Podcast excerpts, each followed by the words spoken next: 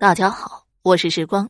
今天呢，要给大家讲一个用心良苦的民间故事。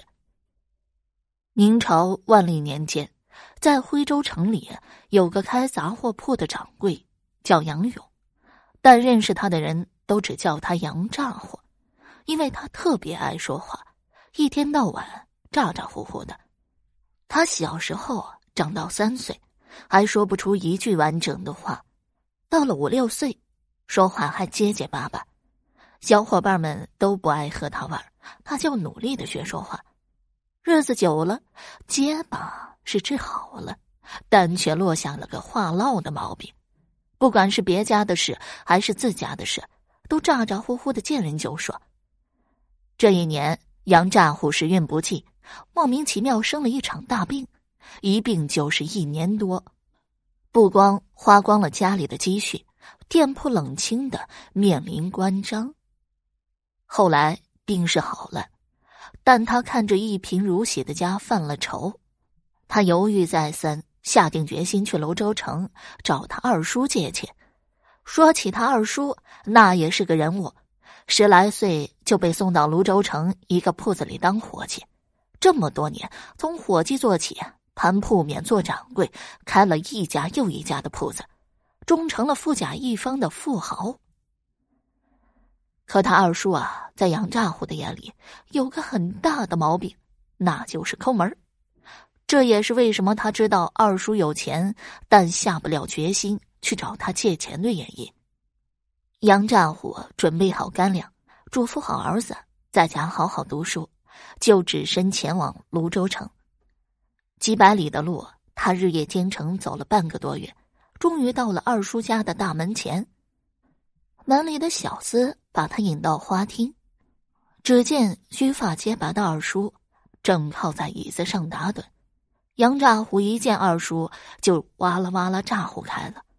二叔看着滔滔不绝的杨咋呼，呵斥道：“小勇啊，你人到中年，还是改不了。”咋咋呼呼的毛病，我看你啊，就算是老了也改不了了。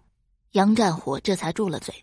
二叔问他儿子读书的情况，一说起儿子读书，杨占虎竟然流下泪来，跟二叔说这两年自己生了病，铺子又面临关张，已经没有钱供儿子读书了，这才来找二叔借钱周转，渡过难关。二叔没接话，只说读书一定要读的，就叫人准备酒席招待他。杨炸火在二叔家待了五天，二叔都没有主动提银子的事。到了第六天，杨炸火实在待不下去了，跟二叔辞行，希望二叔能记得银子的事。二叔叫小厮拿来一个包袱，递给他说：“这里头啊有一本书。”和给你路上吃的干粮，侄孙子的书啊是一定要读的。你把这本书拿回去，让他仔细看看，他自然就会明白的。杨乍虎接过包袱，在心里直骂二叔抠门，失望的离开了泸州城。他心想：这来回几百里，辛苦不说，还没借到一两银子，这回家后的日子。可咋过？这天，他来到梧州城，投在一家小客栈里，坐在桌前，一个人唉声叹气。客栈里的王掌柜就过来跟他说话。杨炸火这下可遇到倾诉对象了，一股脑的把自己是哪儿的人，遇到什么样的难事，跟二叔借钱的始末，全都说给了王掌柜听。王掌柜安慰一番，也没有办法。杨丈夫回到屋里睡觉，可是气得睡不着，拿出二叔给的那本书，胡乱的翻了翻，实在是看不出妙处来，就随手啊塞在枕头下，可翻来覆去还是睡不着，就起来倒水喝，边喝水边站在窗边往外看，忽看到对面有间屋子特别亮，仔细一看，呀，是屋里着火了。杨战火忙冲出去敲门叫人，呼喊救火。王掌柜听到声音跑了出来，原来他住在起火的旁边屋子。如果无人发现起火的话，第一个遭殃的就是他了。大家忙活了一个多时辰，才把火彻底扑灭。杨炸虎这下是真累了、困了，倒在床上就呼呼的睡着了。第二天一大早，杨炸虎跟王掌柜辞行，王掌柜给了他十两银子做盘缠，也是表示谢意。杨炸虎虽然缺钱，但说什么也不肯收，还是王掌柜说他不收这银子就不准他离开，他才勉强收下。杨炸虎离开后，店里伙计去收拾他住过的屋子，在枕头下发现他落下的书，伙计将书拿给王掌柜。